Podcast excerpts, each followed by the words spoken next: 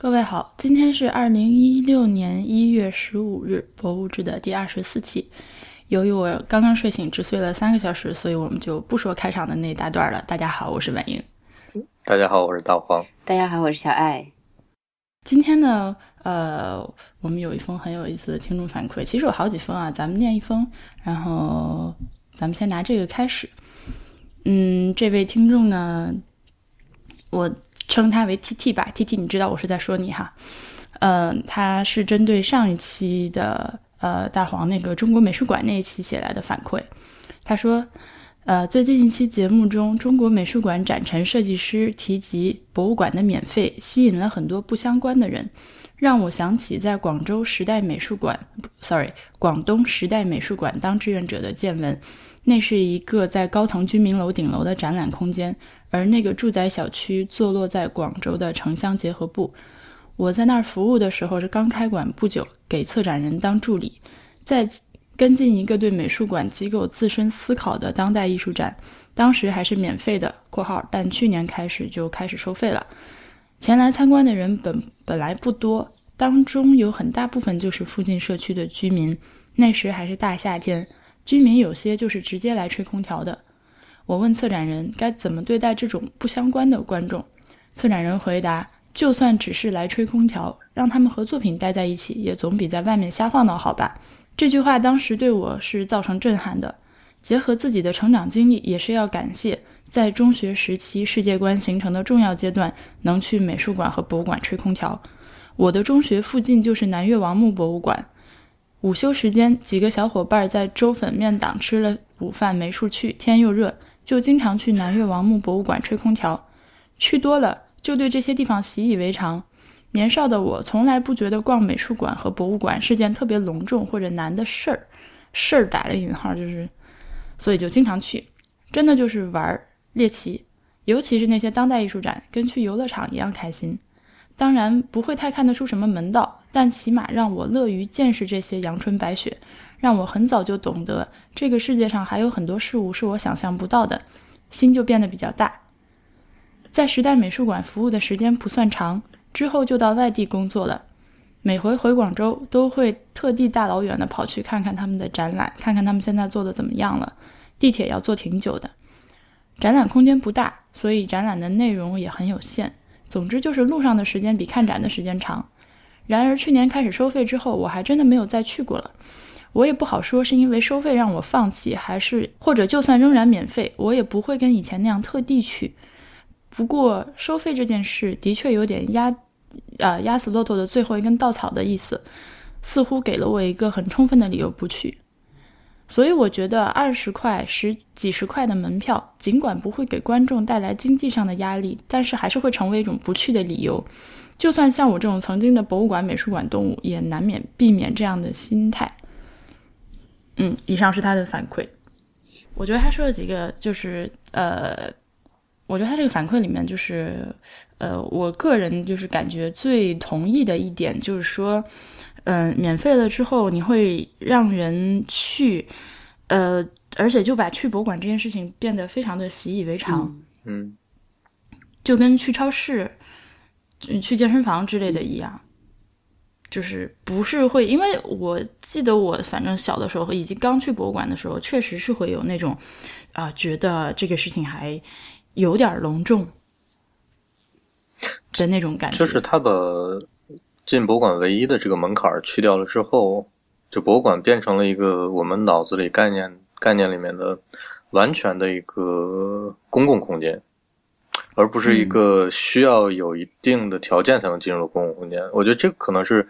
确实会完全不一样那个感觉，嗯。嗯，然后就是就像我们之前在节目里也说过很多次的，你看像在国外的博物馆里面都是熊孩子遍地跑嘛。那个，而且要是知道这些博物馆，这些熊孩子遍地跑的国外博物馆还不一定都是免费的，但是他们的父母就会很愿意，呃，很经常的，就是带孩子去博物馆、美术馆，让他习惯这样一个环境。嗯，这就是从小教育的一部分。我我我每次看到这样的孩子的时候，我觉得很羡慕。嗯，所以我我们国家的博物馆呢，将来呃越做越好，然后都开始免费了之后呢，孩子们都能有这样的一个习惯。那我之前在我的那个会员通讯里也发过一张特别我我自己觉得拍的特别好的一张照片，就是在英国那个好多好多小朋友是一一个学校的被组织在一起，然后穿着统一的自己的校服，跟着每不同的讲解员在每一张画前面。就是算是那种有组织的参观吧，那个感觉真的特别特别好。哎，那张照片你发出去了然后我有啊，我有发出去，而且我在通讯里说，我我这篇会员通讯几乎就是为了这张照片而发的。对，那张照片因为那那天有一个特，对，那天有个特殊情况是我其他照片好多都出现了一点问题，所以 所以但是就为了那张照片，我也得把那篇会员东西发出去，因为当时那个感觉真的是特别好。呃，就那个是呃英国国家美术馆，那个那个馆本身就特别古朴，然后有那种非常庄严的感觉，然后里面在里面看到这些统一着装的各色皮肤、各种发色的小朋友们，被有组织的在里面参观，这感觉真的，哎呀，我我我我可能不太会抒情啊，但那感觉真的很棒。嗯，然后像婉莹刚才说的那个感觉。日本也是基本上很多博物馆，特别是比较大型的那种国立博物馆呐，嗯，科技博物馆啊什么之类的，就属于你刚才说的那种熊孩子乱跑的那样子的一个场景。对，嗯，而且就是各个博物馆基本上都有针对小朋友的一些那种呃服务，比如说会给他们一块画板，嗯，然后让他们去画他看到的东西啊什么之类的那种。对，然后可以给他们去盖印章啊，然后等等啊那种。所以从这一角度来说的话，就是他们这个博物馆的这种教育意义和传播意义是做的还比较好的，真的是一种熏陶和潜移默化的作用。然后这一位听众呢，T T 呢，他呃，如果大家有关注我们的 Instagram 的话，可以可以去看我之前发的一张伊朗那个伊斯法罕自然博物馆的大门口那张照片，是他发给我们的，我觉得超级搞笑。就其实其实他写了一篇非常长和完整的，他去年在伊朗。就去年斋月的时候去伊朗玩的游记，很有意思。然后呢，其中就有这张那个萌萌的自然博物馆的照片，大家可以去看一下它。那接下来我们就说今天这期节目的正题。今天咱们要说一个，我其实不太敢相信我们之前没有聊过这个话题，我总觉得已经说过了，就是在博物馆里面触摸展品这件事情。我们好像牵过牵着过一个话头，就是说，对，好像挖过坑这样。嗯，那今天就专门说一下这个在博物馆里面触摸展品这件事情。呃，首先，为什么不能摸？嗯，也也，按知乎的流星雨说，对你得先问是不是，再说为什么。答案是是不能摸。专门那些给给参观者设计的那些让你摸的东西，咱们就不说了。那先除外，嗯，对，那除外，就是文物，什么油画、雕塑，呃，这些东西就是不能摸。嗯，这个，嗯，它这个理由非常简单，就是一句话，就是你手上你的汗水和油脂那个分泌物，呃，会破坏那个东西，就是本来这个东西。嗯，就比如说，呃，首先有一些文物，它因为存世时间都很长了嘛，本身其实就已经不怎么好了。你再去摸呀、爬呀，给它施加一些什么压力什么的，就会基本上可能一下就坏了。对，然后再者就是，就像你刚才说的，可能有一些，比如说像木质的东西呀、那些画呀、纸质啊什么的，你的汗液留在上面的话，久而久之，可能它产生一些化学反应，酸性还有油性这种。就会发霉呀，或者就是会会有不良的这种反应吧。嗯，还会附着一些微生物什么的。对，就是都会给那个清理和那个就是那个 restoration，就是呃修复造成很大的困难。但你说那往上爬那个，咱们就那都已经，你还你还想往上爬，你还要怎样？就是说，总之总之就是不能摸，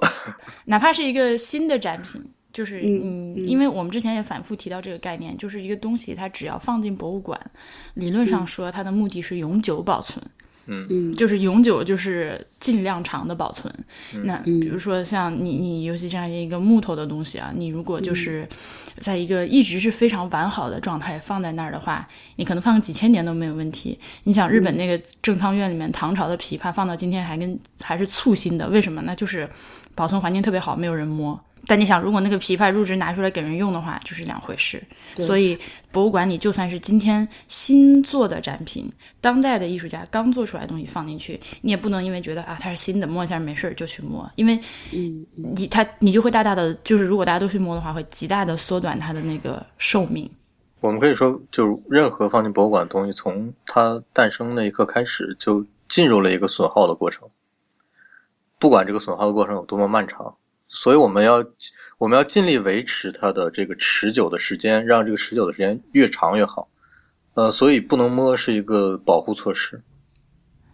对，然后再接着你那个话往下进一步说，就是说让它持久的时间越长，就是我们的就是人类不是我们人类的子孙后代能够受它教育，能够看到它的那个时间就更长。对，嗯就是其实就是这样一个很简单的，就是说如果我们今天都摸呀、什么的，把它弄坏了、弄脏了之后，那以后的人就看不到了。有有时候我们会想，就是那些大理石的雕塑呀、或者说那些非常坚硬的东西，是不是摸一摸也没有关系？其不是这样的。理石才不行嘞！氯酸溶解反产生二氧化碳，对，反正就是我记得它里面是钙质的含量很大，所以就是不能摸，因为你手上会分解那个油脂和里面都有那些酸嘛。我我我的意思是，它只是以它的硬度和以它的肌理，它能够保持更长的时间而已，但并不是说你摸不断的摸就没有关系。嗯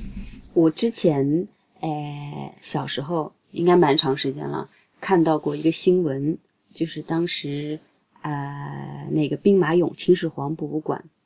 嗯里面来了一群就是日本的盲人的游客，然后呢，博物馆的工作、在博物馆工作人员的引导之下，他们就戴着白手套去摸那个兵马俑的那个造型，摸那个感觉。然后当时这个新闻出来之后，就引起了社会上的很多的质疑，就说这个就感觉哇，这么珍贵的文物可以摸吗？这种。然后后来就是博物馆也给出了回应，就是说本身因为陶俑的质地比较稳定，在手套的保护下，你轻柔的触摸的话，不会对它的品质和安全带来损害。然后，但这这个消息就当时对我就触动还蛮深的，因为当时在我们的那种感觉里面，就觉得哇，这些东西就碰一下你要要死掉那种感觉，很不不会去想到说你竟然能摸它那种。对，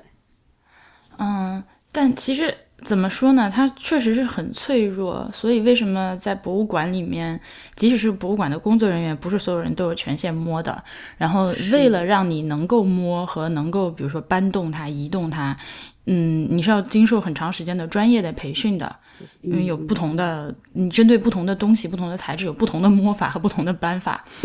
呃，呃真真的是这样，真的是这样。呃，举举个很简单的例子，比如说像油画，你拿的时候永远是抬下面，不能提上面，就它那个方框嘛，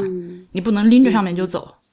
你永远是要拿着下面两个角那样走的。嗯嗯比比如啊，这只是举个例子。那像像你刚刚说的那种呢，唉，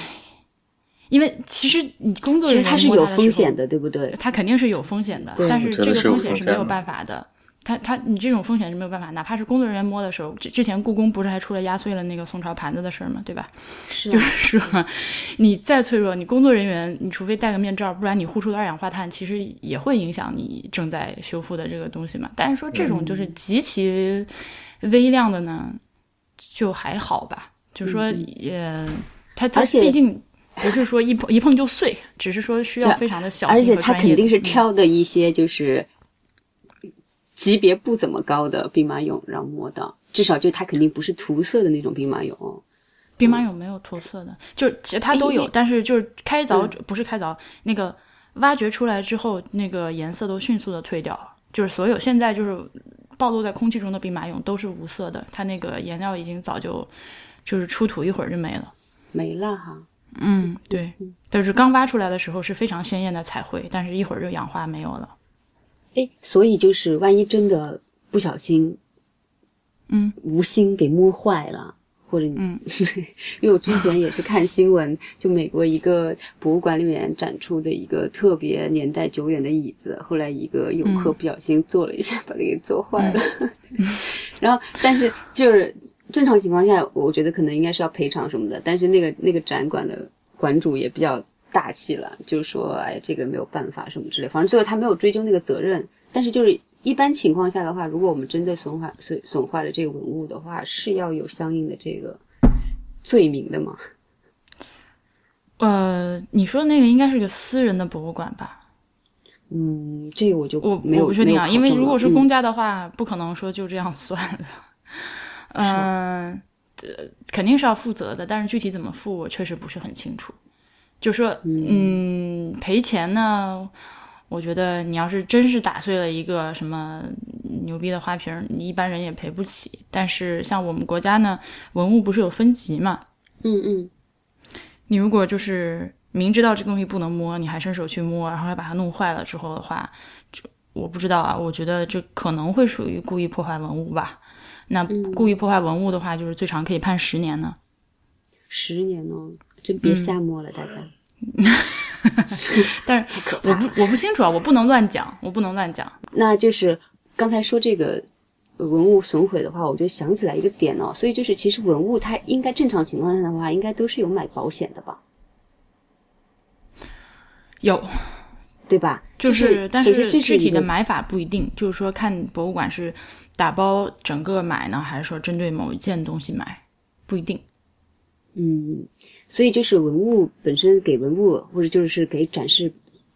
的作品买保险这件事情，其实也挺有意思的。因为一般的一些文物的话，它可能有一个比较稳定的市场价格，但是有一些的话，可能会根据市场的这样子一个需求而产生非常大的变动。所以就是你的保额究竟要设到多少，这个其实还蛮困，就还蛮 怎么讲，这个对吧？刚。提出法律问题，接下来又提出这种这种，这我真不知道怎么回答。但肯你说的是对的，就是说那个呃，就是根据这个文物本身的价值，它保额会有变动。然后不光是存在管理啦，包括中间那个运输从一个一个管到另一个管，这个运输的过程都是要单独为这个运输买保险的。反正这很复杂，我我因为没有经过过这样的工作，所以也说不清楚个所以然。嗯。对，那所以就是为了防止文物因为触摸等等这些文物被损坏的情况，所以去做了很多保护文物的，就是就是保护展品的措施嘛，才会基本上就是我们现在进到博物馆之后会看到有橱窗啊、有护栏这种，对吧？啊，对，是的。除了这种一般的防护措施之外的话，还会有一些其他的这种措施，就是我们可能看不出什么，但其实它是为了保护这个展品或文物而存在的呢。嗯，这种东西非常的多。嗯呃，当然你要说这个呢，我必须要先稍微倒回去说一下啊，就是我们刚刚已经说过了，这个呃展品、文物、艺术品是不可以摸的。首先它是不可以摸的，然后我们简单的解释一下为什么不能摸，就是说你的触摸会损坏它。呃，哦，而且我们刚还忘了提，就是说你有可能由于它自己的那个呃稳固性不是很好，你可能推翻或者弄掉之类的。这个就不光说你手上的那个油脂和汗水会腐蚀，你有可能把它弄掉、弄坏啊，这是理由。但是你要知道，博物馆呢，它就是在这个布展的时候，我们粗犷的来分的话呢，可能分成呃，在这个问题上可能分成两派，一派呢就是比较保守的，呃，一定要以保存为是要务的，就是这个是优先的。然后还有一种呢，他是尽量的希望，呃，整个博物馆里面创造出一个很呃亲和的、很开放的，然后就是不会到处都贴着禁止触摸，给人很有距离感的这样一种氛围的这种博物馆的话呢，嗯，它就会想办法，就是尽量的不去使用传统的那些装置，呃，就就是尽量的不把东西放到那个橱窗里面、栏杆后面这样。那我见过的一个比较好的展览的做法呢，呃，是那个加拿大国家历史博物馆一个呃叫呃就是讲海难的一个一个展览，嗯，他那个的做法很很有意思。他首先他是把整个环境设计成了一个进入式的环境，呃，就你走进去好像就走在一个呃第一个展区啊，好像就在那个海港上一样，然后到处有你能听到海鸥声啊、船体啊、那个货物的箱子之类的。然后他们当时有，比如我举个小例子，就是他们当时展出了一批这个沉没的这个船上，呃，运载的货物和呃旅客自己的那个旅行箱，就是那个，就就是就是原件，就是那个证呃当时的那个箱子。那他们把它摆在一个稍微高一点的地方，大概就是一米一二高的一个台子上，然后周围用博物馆自己做的一些呃复制品的箱子把它围了起来。嗯，但是你从视觉上可以明显看出这两个之间的新旧的差别，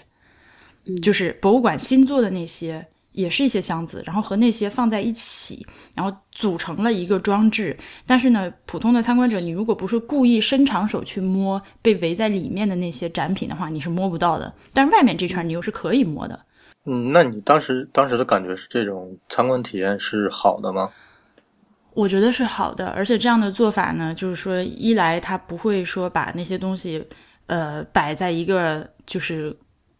摆在一个盒子后面，箱子后面也没有在那个地方大大的写上，就画一个手，一个红圈打个斜杠那种标志，没有说做这样的东西。然后，呃，因为他本来就想做一个进入性的体验嘛，你这样摆这样的标志，其实就是让人很出戏。所以它这样的装置呢，就是呃，又从空间上隔绝你摸它的可能性，就说你伸手是摸不到的，你想摸是很难，那块离你比较远，它前面有一大排箱子挡着。对，我明白，但是就是我我我的感觉就是，我只是听啊，当然我没有去看过这个展览，所以没有亲自的体验。嗯，但是你说它周围摆的那个和它本身的那个原来的那个东西的质感，不是还有还是有一些差距，就是你能明显的看出来吗？也就是你所所说的那个出戏那个概念，就是我不知道这个出戏这个观感是不是是令人舒服的，就是呃。比如说，它能不能让人集中注意力呢？就是集中到那个原来的那个原件上，我会有这种担心。就是如果它是一个传统的一个一个海难的展示，我这就是打引号的传统，它可能把每一个原件的商品都摆在一个柜子里，或者你能够很好的用静态的方式观看它的那么一个呃。处所吧，那这种可能就这种情况下，人们可能就会很集中注意力的去看每一个东西，去看每一个东西的说明文字。当它换成你这种进入式体验之后，会不会有这种又出戏又不能集中注意力这种情况？这就是我刚说的那个两个思路的区别。嗯，你说的那个就是传统的保守的思路。对我，我觉得，比如说对我来说，我我比较可能。就觉得说现在就是，特别是当代博物馆的有一个趋势，就是渐渐把它变成一个更开放式的、互动式的这样的一个展览。就像我们之前不是聊过那个浸泡式的那个体验嘛？其实它本身就是你刚才说的那种，就是说我们可能会集中去看，但是我觉得现在的很多展品、一些展示物的话，并不是通过看你就能完全去理解和完全怎么说能感受到的。有一些东西反而可能是通过，就是。触摸或者是更距离的、更近距离的某一种感受，你才能真正知道它是什么样子的。所以我觉得就是，就这种形式其实反而蛮好的。当然，就是不是所有东西都是说我能摸到它是最好的，但是有一些东西的话，绝对是你通过你的就是其他的这种除了眼睛之外的其他感官去接触它的话，我觉得你能感觉到的东西，还有你的那种体验的话，会是更好的。小爱刚刚那个问题就是说，那有什么样的措施去防止这个展品被摸，对吧？嗯嗯，那个传统的我们大家都见过，就是说把它放在盒子里面，放在橱柜里面，放在栏杆后面，然后以及写上禁止触摸。有的博物馆呢是写在入口处写一个，然后有的地方呢就是到处都有，然后或者有的博物馆呢是在那个重点的被禁止触摸的那个展品面前。在特地强调一下禁止触摸，对吧？嗯，然后呢，再往前走一步，相对开放一点的呢，他会不会把它放在盒子里栏杆后面？他会把它所谓的裸展，就是直接摆在那儿，但是他会呃，比如说把它放在一个相对高一高一截的那个台子上，呃，或者把它物理上放在一个你触碰不到的地方。呃，之类这样的做法，然后呃，通过一些就是这个认知上的一些暗示，告诉你这个东西不能摸，然后再加上旁边那个保安的那个提示，然后这是一种，然后再往下一步呢，可能就是像我刚刚说的那种，就直接把它把能摸不能摸的混在一起，然后再使用别的办法去，呃，加以区分啊。这我我大概把它分成这样，嗯，然后你们知道，就是有些博物馆呢，它除了贴这种标签之外呢，呃，还会做一些，我因为我是见过这种，就是在入口排队买票处的地方，就是循环播放视频，呃，告诉你为什么不能摸。呃，然后我看过的那几个呢，还风格不一样。然后有一个是专门针对小孩子做的一个动画，但是那个动画做的很难看，就是很丑嘛。嗯，就是就是就是博物馆里博物馆实际的那种感觉，就是不能不能不能不能不能这不能那的那种。然后还有针对大人的，然后就是会一个比较呃 PBS special 的那种语气给你解释，呃，你摸了它之后会对它造成怎样的伤害。这个东西，呃，你说的这个是像那个飞机起飞之前放的那种，对对，exactly，就是那种，就是那种东西。你是在哪种哪地方看到的？就博物馆里啊，博物馆就是排队买票的时候，旁边有一个那个电视嘛，就然后就一直在循环的播放，就是呃博物馆的宣传视频，然后中间也会有那种为什么不能摸的这些视频。是加拿大的博物馆吗？是呀，嗯。我忘了 是哪一家，我我回头找到，如果找得想起来的话，我那个我我写在那个链接里。然后呢，呃，我们要提的还有一种博，还有一种展览，今天的就是说，呃，它是不能摸的在前面，呃，能摸的全都放到展览的最后。哦，哎，这种形式的话蛮多的，我看过好多。现在这种这种也还挺多的，是吧？嗯，所以基本上是我觉得可以可以分成这样几种吧，嗯。就是会，就是简单的总结一下，就是博物馆使用什么样的方法不让人摸，嗯嗯。但是我刚绕了那么半天，就是在在做这个总结之前绕那么半天的意思是想说，就是这样不同的做法，它背后的原因，它的理由就是说，博物馆使用了不同的那个思路，就是说我是保存优先还是就是教育优先吧，我姑且这么说，嗯。我们我们说一说我们在博物馆里都真正的摸过什么展品吧。就我之前呃去看那个 A 到 Z 的那个怎么讲美术馆今后试点的那个展嘛，然后他就是用 A 到 Z 这样子的英文的关键词，然后贯穿了整个怎么讲，就把美术馆的很多主题单拿出来去做的那种展示，其中呢有一个。嗯，怎么讲？展区就啊，英文你到时候帮我补吧。对，然后它就是可触摸的，然后它那个里面就展示了很多你直接可以用手去摸的展品。然后我印象最深的是它里面放了一个杜尚的，呃，一个那个就是怎么说乳房的那个照片。然后因为那个照片名字本身就叫 Please Touch，嗯，你摸，对，那那个我印象比较深。嗯。对，还有就是像你刚才说的，就是基本上前面展的话都是不能摸的，但是他会在最后的时候放那么一两件。比如说我之前去看那个呃高地的一个展的时候，他就是那个嗯高地他设计的，他他自己本身那个美术馆里之后会他他自己设计的椅子，还有他设计的门呐门把手什么的，他会在最后的时候让观众排队一个一个去做一下，会。感受一下它的那个造型啊，还有流线啊，对，那样子的，对，嗯，对，就是说它会呃，怎么说，就所谓的有体验区，呃，对对，就这真的是体验区了那种。嗯，你说到这个体验区啊，嗯，就是有些博物馆会有这样的装置，那比如说我现在脑子第一反应能想到的那个阿什莫利安，英国的那个，呃，它会它会有这样的装置，就是一件展品摆在那儿，一半可以摸，一半不可以摸。然后呢，你知道那个东西摸个就不用摸天长日久，就是一年下来之后，就是能摸的和不能摸那一半儿就区别已经超大了嘛。然后它就是摆在那里，然后呃用这个东西教育参观者，你这个你看，如果我们大家都来摸的话，它就会变成这样。它就变成这个办法也蛮狠的，教育你不要摸哈。对啊，对，就是教育你不要摸。嗯，其实就就是那样，就是如果大家都去摸，它就是会变成那样，因为我们都见过那种，比如说。什么铜像，就是有的地方老被摸，所以就那个地方光洁如新，是吧？嗯。你为什么要笑？啊，我 因为我我要笑，是因为我想到了那个维罗纳的那个罗密欧，呃，不对，所谓的朱丽叶故居那个地方那个铜像，就是所有人去了之后都要摸一下那个铜像左侧乳房，因为说据说摸它的话就会带来爱情什么的。对对，所以我觉得这种铜像是 是因为他们被摸的地方会引引引起我们发笑，对，就觉得很因为逗，因为总是总是那几个地方嗯被摸是吧？对，然后就是你就看那个铜像，就是青青铜色的铜像，然后左边咪咪是 那个金色的，金色的就是铜本来的颜色。就是青铜本来的颜色。嗯，对对嗯，是，就反正就挺逗的。呃啊，对，所以我觉得呃，然后你刚那个问题是说我们呃摸过什么哈？对我摸过什呃么？我我最近的一个是呃罗丹那个雕塑展，最后就是他专门搞了一个那个体验区。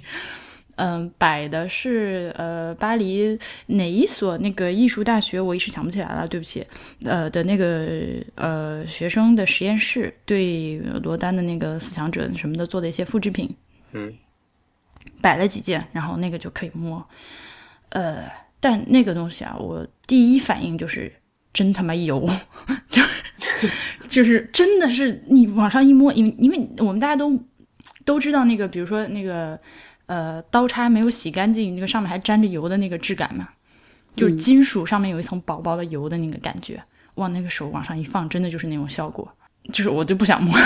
就很恶心。然后它那个除了这些能摸的铜像之外呢，还有一些盲文的东西，但是很讽刺，你知道吗？因为他那个盲文嗯就是展览从开头一直到最后这个区之前都没有，只有最后这个区有盲文。那我觉得哦那只有这个体验区有盲文是吗？对，我就觉得很扯。那你说啊，所以我如果有一个盲人要来参观这个展览的话，我就带着他先经过从前走走走走走走走走到最后啥也干不了，然后最后一个去摸吧，然后就非常的讽刺。就是你至少前面那些，你哪怕如果就是说不能给这个盲人设置可以摸的展品的话你，起码给一些信息他。对，你可以有盲文的嗯信息可以让他摸，前面没有，就只有最后这个区有，就挺扯的。嗯大黄摸过什么？嗯，我我最近摸过的东西是在英在伦敦的那个 VA 博物馆，嗯它的那个中国厅里面有一个挺大的佛头是可以摸的，嗯石头的。呃，嗯起，但是它也不是很很那个位置也不是很起眼儿，就在一个比较不容易被发现的地方。然后当你走过的时候，你会发现，哎，这展品怎么离我这么近？然后上面有个提示说可以来摸这个展品。可以摸。然后对，然后就摸了摸。嗯呃，说到这儿，我还想说一个有意思的事儿，就是我之前跟婉莹吐槽过，就是我在也是在那个厅里面，嗯。我看到一个中年男子背着个双肩背包，然后手里拿着个手电筒，嗯。他在照一个呃橱窗里面的展展柜里面的一个呃紫檀的家具。里面嗯。放了一些小碟子和小碗，然后他在用那个手电筒照那些东西。嗯。他那个展柜后面就是一件针织品，嗯然后我就觉得这个很很不像话，然后我就去找了工作人员，我没有直接跟他沟通，因为我我觉得直接跟他沟通的话可能会引起一些不快，我就去找了工作人员，我说我说有有一个游客他在用手电筒照这些东西，我觉得这件事情就是就是，当然我是用英语说的，我说是是是不是不是不是是不允许的，还是反正不是很好。但是那个工作人员说，呃，没关系，我们这个厅是可以打闪光灯的。然后，嗯。然后我当时就觉得，哎呀，嗯。这就是一一方面，他跟我他说的跟我说的好像不是同一回事儿，但另一方面，好像他们的态度对待那、那那个展厅东西的态度就是这样，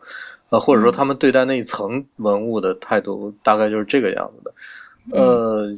我心里面有一点有点别扭，当时的感觉。然后我还最近还摸过一个东西，就是在恐龙博物馆里，我陪小朋友摸过那个恐龙的巨大的骨骼。哪哪儿的恐龙博物馆呃，四川自贡的恐龙博物馆。？OK，嗯然后它是那个它在一个大厅里面，它专门放了几个特别大的，经过处理过的，它那表面是经过处理过，是光滑的那种恐龙骨骼，嗯然后是可以让让你去触摸的，那个也还蛮有意思的，诶，是那种深棕色的颜色吗？对吧？是深棕色的那 probably 是复制品，就有可能啊。啊，但是它没有那么写，我我是觉得那个馆里，它那个化，它那恐龙化石都会拿出来卖，对，又提到婉莹纠结的点了，对。气死我了！嗯哎，好吧，那刚才因为婉莹正好讲到就是那个盲有盲文嘛，我就想到就是日本的话，它有专门针对这个盲人的博物馆，嗯。然后他就是这个博物馆的创始人本身就是一个视力障碍者，然后他一直是在民俗博物馆从事研究工作的，嗯。嗯，然后后来他就觉得这博物馆本身它这个教育作用的话，对于盲人来说其实就是相当于是没有的，因为你都是用橱窗隔着的，根本不可能就是他们不可能欣赏到这些东西，不能感觉到这些东西，所以他就觉得应该为这些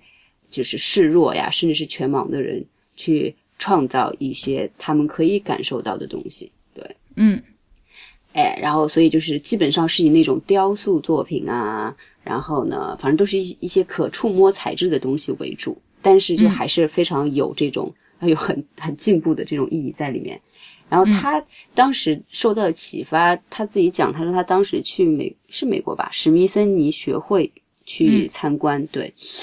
诶，然后在那个进口处，他你看人家就是在进口处，在那个 information 的那个地方、就设置了一个呃，就是怎么讲，online 怎么说暗内图，然后按奈图，我不知道该怎么 说，就地图嘛就地图然后呢，它里面就是有盲文，而且呢，就是因为那个史密森你学会的话，它是有很多建筑展馆嘛，他把所有的建筑都把它缩小，放成缩小的这个立体的模型，然后专门供这些就是盲人去摸，然后让他知道，就是对你之后可能会进到一个什么样子的建筑。然后他当时受这个影响很深，觉得这就是一个非常好的例子，所以就把这个这样的一个理念运用到他自己的那个博物馆里面。对，嗯但是因为他在大阪，所以啊，在京都应该我也没有去过，嗯，但是呢，就是说你只要就搜说啊盲人博物馆什么的，一定就是这一家会先出来。嗯，你要说到这个的话，我也有一家没去过，但是也是上课的时候嗯老听人说的一个叫。在美国，好像在费城的一个叫 Please 啊 Touch 这叫 Museum，、就是请摸博物馆。嗯，但是那个就是说，它是主要是就是它是儿童向的，啊，就是专门啊，就是专门就是让小孩子来玩的。然后我现在一边说一边看这个，就是 Trip Advisor 上的那个评论，就是什么 We just loved it，啊、什么 First visit will definitely 嗯 come 嗯 back，、还有什么之类的，什么 Kids love it，就是基本上就是孩子特别喜欢对你你说一说儿童像，我就立刻觉得它有非常有主题公园感。它里面肯定说就不会给你摆那些很珍贵的会易损易损坏的文物了。嗯，对啊，所以比起它那个，比起那种就是本身收集和保存的那种意义的话，它的那种教育意义是更重的，所以一定是基本上偏互动式和开放式的嘛，对吧？但是啊但是对对对，但是这个教育意义，我总我总还是想打个引号，就是，嗯、不让你摸，呃，非常严肃的看待这件事，也是一种教育也是一种。教育。嗯，对对对，嗯让你所有的东西都让你摸呢，就是你会不会啊那种敬畏心啊或者庄严感就失去了？嗯，这我我我懂我懂你的那个嗯点，但是好像嗯他、我们现在可能讲的一个普遍意义上的这种儿童博物馆，就像就像就像你刚才说的一样，那可能是偏娱乐偏这种为主吧，我觉得是对，因为那个有一个特别有名的全世界最大的儿童博物馆，在那个。印第纳波利斯，然后就是那边有一个就是 Children Museum，然后他们那个海报的话，就直接把 museum 改成了 do them，就是你要动手去做，这样子，就是有这种、这种感觉在里面。嗯，你说那博物馆我查到了，哇！然后打开首页就看到他那个第一张图，就是很很明确的，好，这就是一个。但是你知道，就是你知道孩子就是会手贱嘛，就是你不要这么说，因为你也曾经是孩子。你又政治，对你又政治不正确了。好，我我我我说我说一件另外一件事儿，就是说到这个孩子，我我我知道有一类博物馆，呃，虽然说它不是为孩子准备的，但是它确实里面有很多的孩子，就是跟交通工具有关的，比如全世界各地都能见那种什么呃汽车博物馆啊、火车博物馆、飞机博物馆啊，它它里面的东西，嗯，除了那些特别珍贵的型型号之外，很多不但是可以摸，而且你可以进去。对吧？你可以进去体验，就是，呃，比如奔驰博物馆里面有你可以进去的那种老某一个型号的公共汽车，然后像德国这边的有有那种科技博物馆里面有航天飞机，你也可以进航天飞机里面，然后随便乱摸也都可以。嗯，呃，这种也也是也是可以摸的那类展品，而且来这些博物馆的孩子也是特别特别多的，然后他们也确实会。嗯，到处摸呀什么的，然后，嗯，会有这种情况。我，嗯，那我我觉得我们刚说的，我们一直没有点出一个点啊，就是说，不同的博物馆以及同一个博物馆的不同的展品或者展区之间，他们这个允许触摸的这个界限是差异非常大的。对，所以这个其实是造成我们今天这个讨论的非常，我觉得是比较核心的一个点，就是说，我们都知道东西。不能摸，或者最好不去摸，对吧？但是，那今天的博物馆越来越发展呢，它又会发展到一个希望在一定程度上邀请参观者来摸，或者是用其他的这个互动的那个手段对它进行教育的这样一个东西。那这个从一开始的完全不能摸到最后可以摸，这个界限在慢慢的被打破。但是，但是这个界限呢，它非常的模糊。其中一个非常大的难点就是说。这个这个这个，呃，这个限度是不清楚的。嗯，我们刚刚不是说有一些博物馆把那个可摸的区域放在最后嘛，对吧？嗯，就是给你弄一个触摸区。但是我我想你们俩肯定也见过这种展览，就是说他在那个不能摸的展品旁边摆了一个复制品，或者是摆了一个展示用的一个什么东西，因为那个东西又是可以摸的。对他可能可能会有，比如说我我之前遇到的，比如说会展瓷器，他会把这个瓷器的，比如说碎片，然后或者是布片，它就是有材质这种东西在里面，他会给你留一个小小的东西让你去感受一下。嗯，对，像像加拿大特别流行的就是给你放一堆，有关没关都给你放一堆各种动物的那个皮毛的那个小方块 让你摸。嗯嗯，我就已经看烦了，你知道吗？到处都有。我说你加拿大加拿大人是有多爱这些，反正就是那。呃，这个东西呢，我觉得且不说孩子一开始他不知道哪些该摸，哪些不该摸。像我一开始去的时候，呃，他如果没有跟我写明的话，我都要判断一下，有时候甚至要问一下，因为你真的不是那么很清楚。我想将来如果说我带孩子去博物馆的话，我会更加的惶恐，因为你你你你自己带孩子去的时候，你要教育他嘛，对吧？你要教育他，你看这个可以摸，那个不可以摸，但是其实你根本看不懂。然后，呃，所以这条。就是这个 inconsistent 的这个这个这个不能摸的这个线是很麻烦的一件事情。确实是，就是而且我觉得有些呃现代展现代艺术的美术馆，它里面的很多展品，你进了那个展厅之后，你真的不知道可不可以碰。对，嗯，尤其是现代现代艺术，嗯，就地板上铺了一些东西，你感觉这是让人踩的吗？还是说啊？而且他有的时候会故意，已经不知道他是本身的这个。怎么说建筑还是本身它的还是一还是展品吗？对，有的时候它会把你的一部分交通工具的交通空间挡住，然后只给你留下一部分。那这个时候你就更不知道我是可以从上面走过去还是不可以。对，你说这个 尤其出现在那种当代艺术的这个作品里面，然后还有那些啊，有一些比如说我之前看的一些那个就是呃一个一个当代艺术展，它是那个艺术家做了一个。小小小的一个 cabin，就是一个一个透明的小屋子，然后就是他其实是要让你进去看他里面放那段视频的，但是所有人都不敢进，就是因为他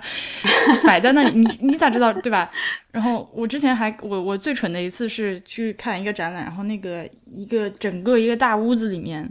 一个黑黑的大屋子里面，中间摆了一张大桌子，大桌子上摆了一本书，书旁边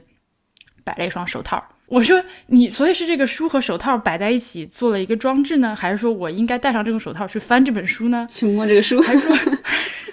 我真的就你这么说，你就真的不知道，就是 哦，超我超级懂，超级懂，对，就是就抓狂了，然后就旁边也没有工作人员，就所以我最后就啥也没干就走了。嗯，第二次再去的时候才发现，那个手套是给就是工作人员戴上，翻书给你看，是这样。就，啊 嗯，就真的是他不解释，我真的是不知道。嗯，反正一般如果遇到这种模棱两可的情况，就以不摸为准。我倒是胆子比较大。我我倒是说，我就是会摸，对 我也跟大王一样的想法。他只要没有提示不能摸，那就是可以摸。你们俩是特别是在又没有 工作人员又不在，那就证明就是说啊，你们来吧，就那种感觉了。你看，所以我说这个东西很难吧？就是如果桌子上有一本书，然后旁边有个手套，我肯定戴手套，我就开始翻那个书。嗯，好吧。我觉得这是特别明确的那暗示啊我可能。对，因为那个手套的摆法很，嗯你知道吗？它不是说，哎，anyways，嗯你，说他他摆了一个非常 你已经赋予了那个手套太多的意义了，王英老师。对，我 其实他可能就是工作人员随手一放而已。对想太多，对，你太敏感了。嗯哎，所以会不会就是说，其实特别是现在这种当代博物馆的话，它已经有一个倾向，就是已经是倾向偏互动式和这种浸泡式的。对，就会就会越来越倾向于开放。而且它有的时候会影响这个创作者创作这个东西的方式。嗯比如说，很多人在呃有一个短期的特展里面，他被邀请来做一个装置，他会，他这个东西会就在这个空间里面完成，然后这个特特展一结束之后，这就毁掉了。所以他在做这个临时的这个作品的过程中，他也会想一些，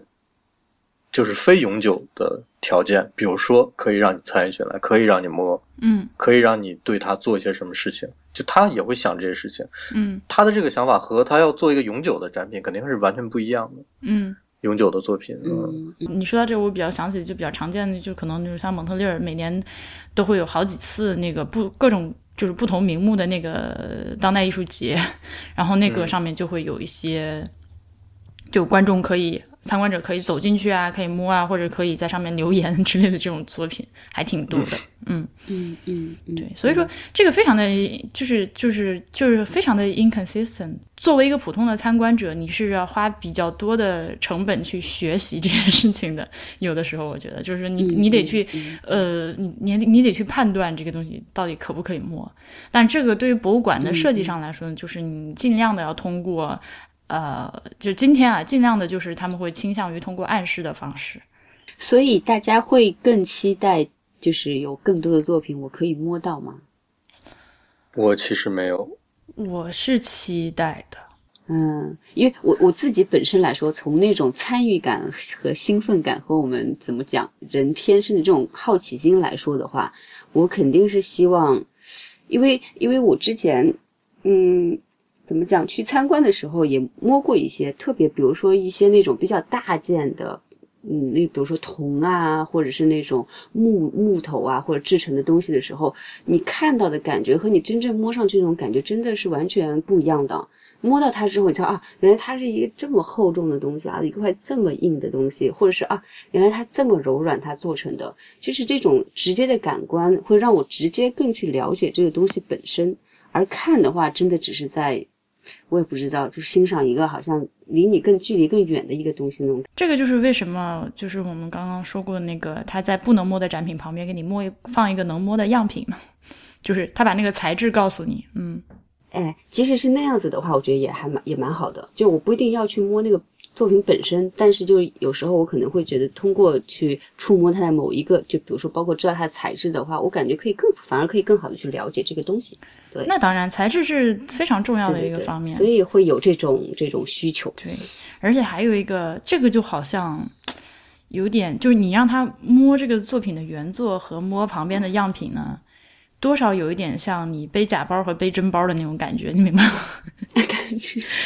好讨厌。呃，对，就是你背个真包，感觉就是不一样，整个人都觉得特别提气，今天站的都比较直了呢。就是，但是我你刚问我就是想不想有更多的可以摸，其实我是我只能说就是从我个人来说，我是很愿意，我是非常希望能够去多摸一些东西的，但是呃，我不太愿意在展览里面摸，我还是更希望有机会的话。呃，就是比如说到仓库里或者档案馆里面，就是那样，在一个很安全的环境下去摸。我我会是这样，因为我非常害怕把它弄坏。就是我我自己在博物馆里就是工作的或者那个去查资料的时候，我是我真的是很认真，我会把所有的头发都扎起来，然后扎个头巾，然后那个手套戴好，然后如果是摸易碎品的话，就是小车推到那个那个那个那个桌子前面之后。我我我跟你说，我真的是超 超紧张、超认真的紧张，对，去弄它。我我我不太敢，就是呃，有的时候一些展品就在展览里面，即使它写着可以摸，我也就可能是我性格使然，我基本上我是能不摸就不摸的。那我觉得其实咱们三个是是是站在三个角度，婉那个小爱是想想尽量多，对，小爱是尽量多摸一些，然后婉莹是。她既想摸，然后又觉得摸会有一些问题，不敢摸，对，又不敢摸。然后我是，对，我是我，我其实并不是很想摸更多的展品，就是有的时候博物馆里提供一个东西给我摸，我对去触摸它的兴趣也没有那么强烈，就我也不会去就就就去摸一下或者感受一下。我觉得可能有有一个我的个人原因。和一个另外的原因，另外的原因可能我我晚一点说，可能引出另外一个话头。一个个人原因就是，因为我父亲是画油画的，嗯，所以我我小时候是呃，不要说他的画可以摸，就是就是他他的一就是一开始，包括一开始做画框啊，然后崩画布啊、打底料啊那些东西，我我都是都参与过的，嗯，那。我的一个感受就是，我我这些东西不但可以摸，我可以对它做任何事情的这么一些东西。如果他们到了博物馆里以后，同样的一件东西，然后就跟我说，你再也不能碰它了，它就永远在这个地方就以这样一个完美的形式保存着了。呃，我自己的感受是有一点怪怪的，你明白我的意思吧？嗯，就是这种体验有点。就是怎么说呢？呃，可能可能我后面这个这个后面的一个原因，可能也能类比，就是我会，因为我曾经在博物馆里看到很多跟建筑有关的东西，嗯，就是有的是原作啊，就是一个遗迹啊，就从很远的地方搬过搬到这个博物馆里，就在这个博物馆里呈现，然后有的是一些复制的建筑局部的石膏的翻模啊，什么这些各种各样都有，然后还有用原来的材料、原来的设计、原来的结构原样。重新做的一个局部之类的，各种各样的情况都有。那对建筑来说，当然这涉及我的跟我的专业有关了。就是当一个建筑在原址的时候，呃，由于它一直是那么一个，往往是呃，建筑肯定是公共性的嘛，它的起码它的外面是公共性的，那它一直是可以触摸的，然后它会经历风霜的，这也是它存在的一个意义和它本身的一个机理的特征。那当它到了一个博物馆里之后，突然就变得不能摸了，就你也不能碰，你不能碰，只能看着。呃，然后这就是我会有这两种落差，就是我举这两个例子，就是会对我造成一种啊，我知道，就有的时候他让我摸，啊，你这就是说明我们刚才节目没录好，我们在一开始的时候没有比较更加深入的去讨论为什么可以摸，为什么不能摸。我反省。我知道你说这种感觉，但是我呃，就比，所以这就是为什么在博物馆的工作人员啊，他们在讲解和展示的时候也是不摸的，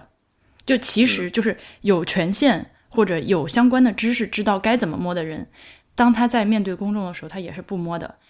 就像你说的，因为，呃，如果参观者看到你在那边摸，他会觉得，哎，那你能摸，我为什么不能摸？或者他下意识的就认为你能摸，我也能摸。好，今天呢处理了一个非常基础的博物馆的问题，就是关于触摸展品的问题。我个人的主要目的呢，还是通过这一期唤醒大家不要随便触摸展品的良知，就是因为因为我我个人还是对博物馆还是有一个比较神圣的一个那那个那个那个那个情节在的，因为它里面保存的东西，虽然说最后都会毁灭。就是 eventually 会毁灭，但是，呃，它是以尽量的为子孙后代保存人类的文明和遗迹为目的而存在，作为使命的一种机构。那我们不去触摸展品，就是帮助博物馆能够更好的完成它的使命，能够使这个使命完成的再更长一些。一个原本可以保存十万年的。东西，如果大家都去摸的话，可能保存可能就只能保存五千年了。Just saying，随便说一个数字，就是这种，就就这个意思。呃，有机会的话，我也很希望能够专门就是专就是找到这种就是尤其比如说像儿童博物馆的工作人员来问问他们就是如何处理熊孩子之类这样的问题。啊，这个就是经常在博物馆里就是看到工作人员盯着对展厅里的几个孩子不放，就一直盯着他们。真的是这样。还有像我们作为中国游客，我也是受过这种被那个全场盯人的这种，有是接受过这种待遇的。嗯，但是啊，就是虽然我们这么说，觉得他们是在有一点歧视的味道，不管是歧视孩子还是歧视中国游客，嗯，但是我确实就经常遇到这种情况，就是所以我觉得咱们这期是很有意义的一件一件事情，就是我有的时候和朋友一起看德国博物馆也好，中国的博物馆也好，嗯，当然可能是因为他们不经常进博物馆的原因，就是他们他们会触发警报的。嗯，就是会造成很尴尬的情况，就是，呃，比如说他们会指一个画的时候，离那个画真的很近，但他是无意识的，嗯。他会离那个画就五厘米、十厘米的样子，那个手那个手指或者手掌，呃，或者说他会潜意识的就是想要摸某一些东西，然后就往往会触发警报。嗯这个就是真的是一个嗯，知道和不知道的问题，有的时候，嗯所以我觉得我们这期聊的事情还还挺有挺有价值的。嗯，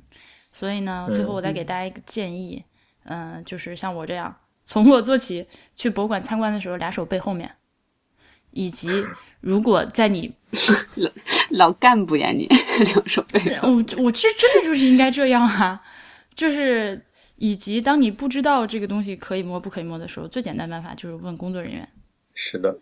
不要擅自的去弄，就是万一呢，对吧？我们也刚也说了，十年以下有期徒刑的，三年以上十年以下有期徒刑的，各位想清楚哈。那个，没有那么严重了。对，所以就是有有一个良好的意识就好。嗯，就是嗯，对，尽量小心，尽量小心。嗯、好，那本期就录到这儿。好，博物志 Muse Log 是 IPN 播客网络旗下的节目，我们的网址是博物志点 FM。呃，大家如果想要入会支持我们的话，请您访问博物志点 FM 斜杠 member。明天我们本月要送出的会员礼物就会抽出来了，所以大家如果想要参与抽奖的话，就请尽快入会。呃，如果您有反馈或者是意见的话，请您来信至博物志 at ipn 点 li。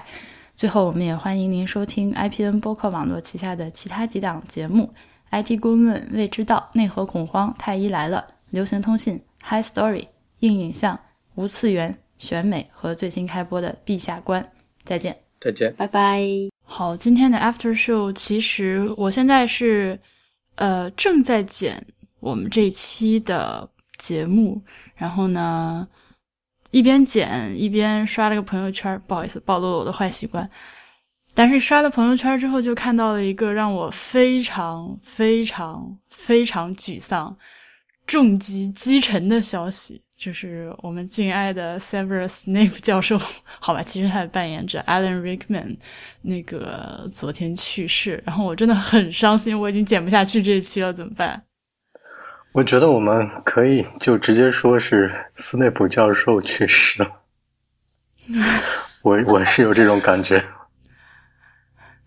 因为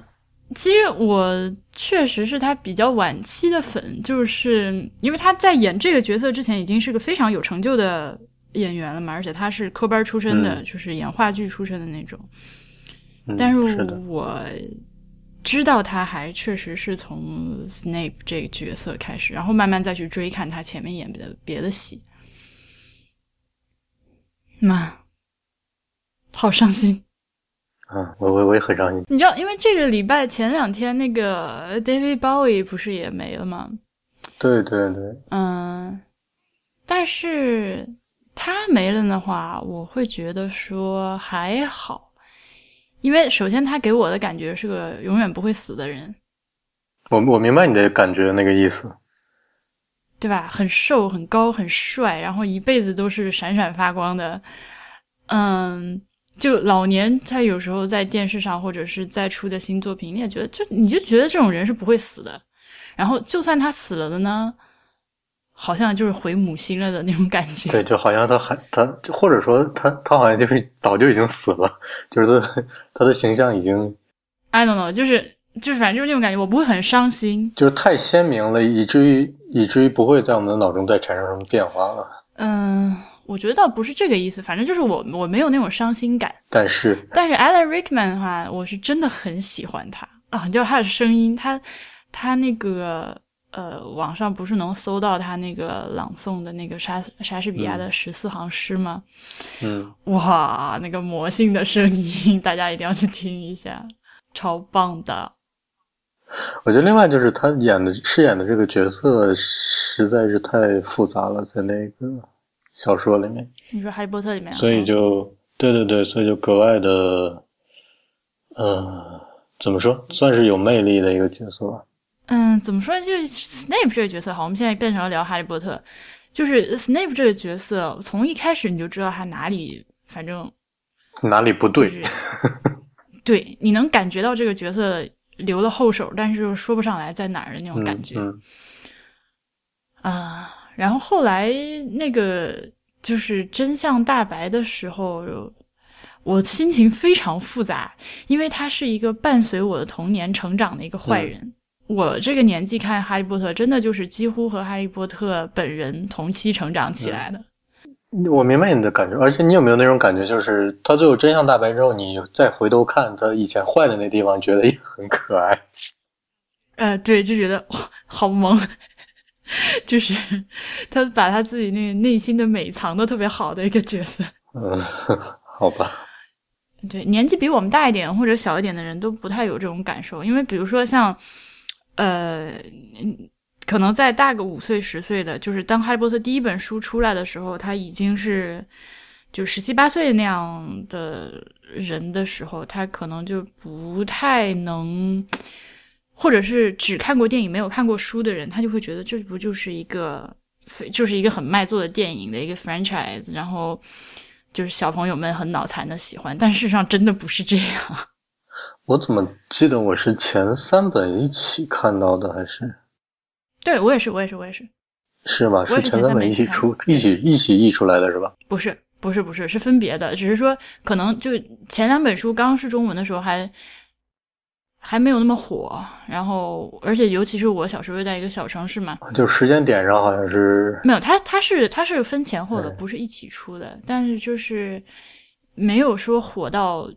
尽人皆知，所以像我还算是就是开始看的比较晚了。我是我是初中的时候开始看，然后就是一下也是看了前三本这样。嗯，我记得我是从我第一次看就是直接看的前三本。嗯，嘛，anyway，就像我男朋友他就是没有看过那个书嘛，嗯，他就只看电影，他觉得电影里面有很多交代不清的地方，然后有很多很多的 bug，然后我就说那是因为你没有看过书。对，虽然书里面也有很多 bug，但是 电影里面有很多 书里面没就是就是没有提及到跟跟就书里对对对对，你明白我的意思？嗯，对。然后，但是你知道，因为我是一个就是坚定的原著党，我是很烦那几部电影的。然后，因为我直到现在，因为你知道，有的人就是他看了原著之后再看电影，他自己看书的时候脑子里面幻想出来那个角色会被。电影里面的真人掩盖掉，嗯，他会脑补。对，但是我到现在，我就是就是《哈利波特》里面所有人的形象和角色，在我脑子里面还是我自己原来想的那个样子。就是说，我想到 Harry Potter 的时候，我不会去想到 Daniel Radcliffe 那张脸。但是 Snape 这个角色呢，他是战胜了我脑中的那个形象的。但是他，你知道，我对这个角色他演的时候有点不满的是，我觉得他演的就一开始的不满，我觉得就是舞台感好强啊，他念台词的方式。对对对对对，是，嗯，有那种感觉，就是有有点有点做作，我我是觉得一开始。嗯，但是后来其实再去看他别的，就啊，这会就这样。对，也无所谓了，就像是，嗯，蒂姆·波顿的老婆一出现。对你就会，我就没法把他带入到那个角色里面。对我也是那个，是吧？他老婆在所有的剧里面演的都是演的都是他自己，我觉得。嗯，就是那样。Bellatrix，我是嗯很不满意这个 casting 的，就是我我反正我自己想出来的，就我自己脑子里面那个 Bellatrix 会比他要高很多，然后脸是不是他他不是他那样的一张宽脸，呃，对我我会我我脑子里会我会可能会比他还还要更瘦一些，然后还要更更细一些，就是那种就会比他，而且会会那种疯狂感会比他收敛一些，你知道吗？就是他演的完全就是个疯婆子，我觉得。啊，我我就我我想象中的会低调很多，就是站在墙角，你都不会觉得那地方有会有一个人存在的感觉，然后突然就会有出现什么状况之类的，是这种感觉。反正之类的吧，我就觉得他演的那有点太外放了，嗯，对对，我们每个人都有自己嘿看完原著之后脑补的各种各种想想象想象的画面嘛，肯定每个人都是不一样。但是所以我能对 Snape 这个就是角色，就电影里的角色最大的赞赏就是他战胜了我脑中的 Snape 的形象。嗯，那你这个评价很高了，那就算是。对我真的是死忠粉，他的台词我都会背的那种，就是书里面的台词，就是。所以你知道吗？他就是一开始的时候在电影里面 take out your wand 的时候，我就觉得哇靠，要不要这么念台词？好捉 急啊！嗯，就是，you know，所以你还记得那个就是电影的第七部里面，就是就是关于那个 Snape 真相大白的时候，有一个有一个场景，就是他呃来不及，最后赶到已经被杀死的那个 Lily Potter 那边，然后抱着他的尸体在那边哭，然后旁边还有小的 Harry Potter 在那个在那个那个那个那个那个他那个 crib 里面，就那个婴儿床里面那个镜头，你还记得吗？我记得，我记得。嗯，所以我很好奇，那个镜头是一开始就拍好的，还是说就真的是拍到第七部，然后就现拍？我觉得倒是有可能是一开始就拍好的。你要是从拍电影的技术角度来讲，肯定跟那个就是跟那栋就是哈利波特父母住的那栋房子有关的镜头，应该是一起拍的。我也觉得是这样，因为你那个 set 就是那么多年之后再去重新做，尤其是因为你知道那个小 baby 就是第一部里面演 Harry Potter 那个 baby，最后一期最后第七部还是他，所以我真的觉得这个有可能是真的是提前拍好，或者是把那个 baby 怎么样 CG 进去。嗯，有可能。嗯，但是因为 J.K. Rowling 他自己说，他就是只跟就全世界他只告诉了一个人 Snape 的真相，就是 Alan Rickman，就是他只他在一开始这个电影拍的时候，他就告诉了 Alan Rickman 这个人的啊，不是、他就告诉了 Alan Rickman，呃，Snape 这个人到底是怎么回事。所以我们现在再回头去看这几部电影的时候呢，其实他演的这个 Snape 都是按照他理解的，就是一直深爱着 Lily Potter 的那样的一个人的角色去演的。其实，我觉得这样是对的呀。所以那如果他只告诉他一个人的话，那就证明了这个镜头至少是在第七部书出来之后才拍的。工作人员什么？对啊，当时的工作人员以及那个演 Lily Potter 死去的尸体那个人，那他就知道是怎么回事啦。他不一定啊，他他不一定会把单纯的一个工作的片段和整个剧情串联起来啊。哦、oh,，Come on，你 Snape 跑到了刚刚被炸掉的 Potter 家，然后抱着 Lily Potter 尸尸体在那边哭，然后伤心欲绝，怎样怎样？你觉得大家难道不能 get 这个这个 hint 吗？就是，呃，你除除此之外，你要怎么解释这件事情？但是当这个还相对比较复杂的真相完整的被表述之前，你只给工作人员一个这个信息的话，他可能会知道是怎么回事儿，但是他可能不会完全契合到那个真相里面去。所以我觉得这嗯，好吧，也没关系吧。嗯，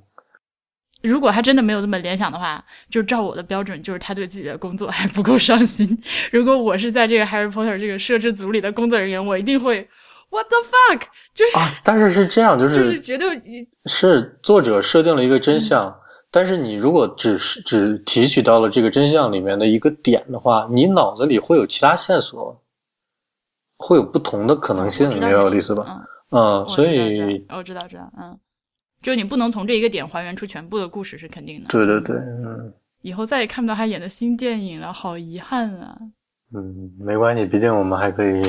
反复的看他以前演过的电影，是不是？对，所以我现在要做的事情呢，就是把这期剪完，然后把我们这一期，呃，然后把我们之前这几分钟，就是表示我们很爱 Alan Rickman 的这个内容给放进去，然后我要再从第一部到第七部看一遍，再看一遍。好吧，我已经真的就是看了无数遍了这部书。啊，你不要赶到什么电影院里放什么连连续 Potter Marathon 是吧？对对对，那种。我希望能有啊我希望能有啊，但是反正没有啊。我查了一下没有，那我就看书吧。啊，我我觉得这种应该会经经常有的，嗯，经常有这种。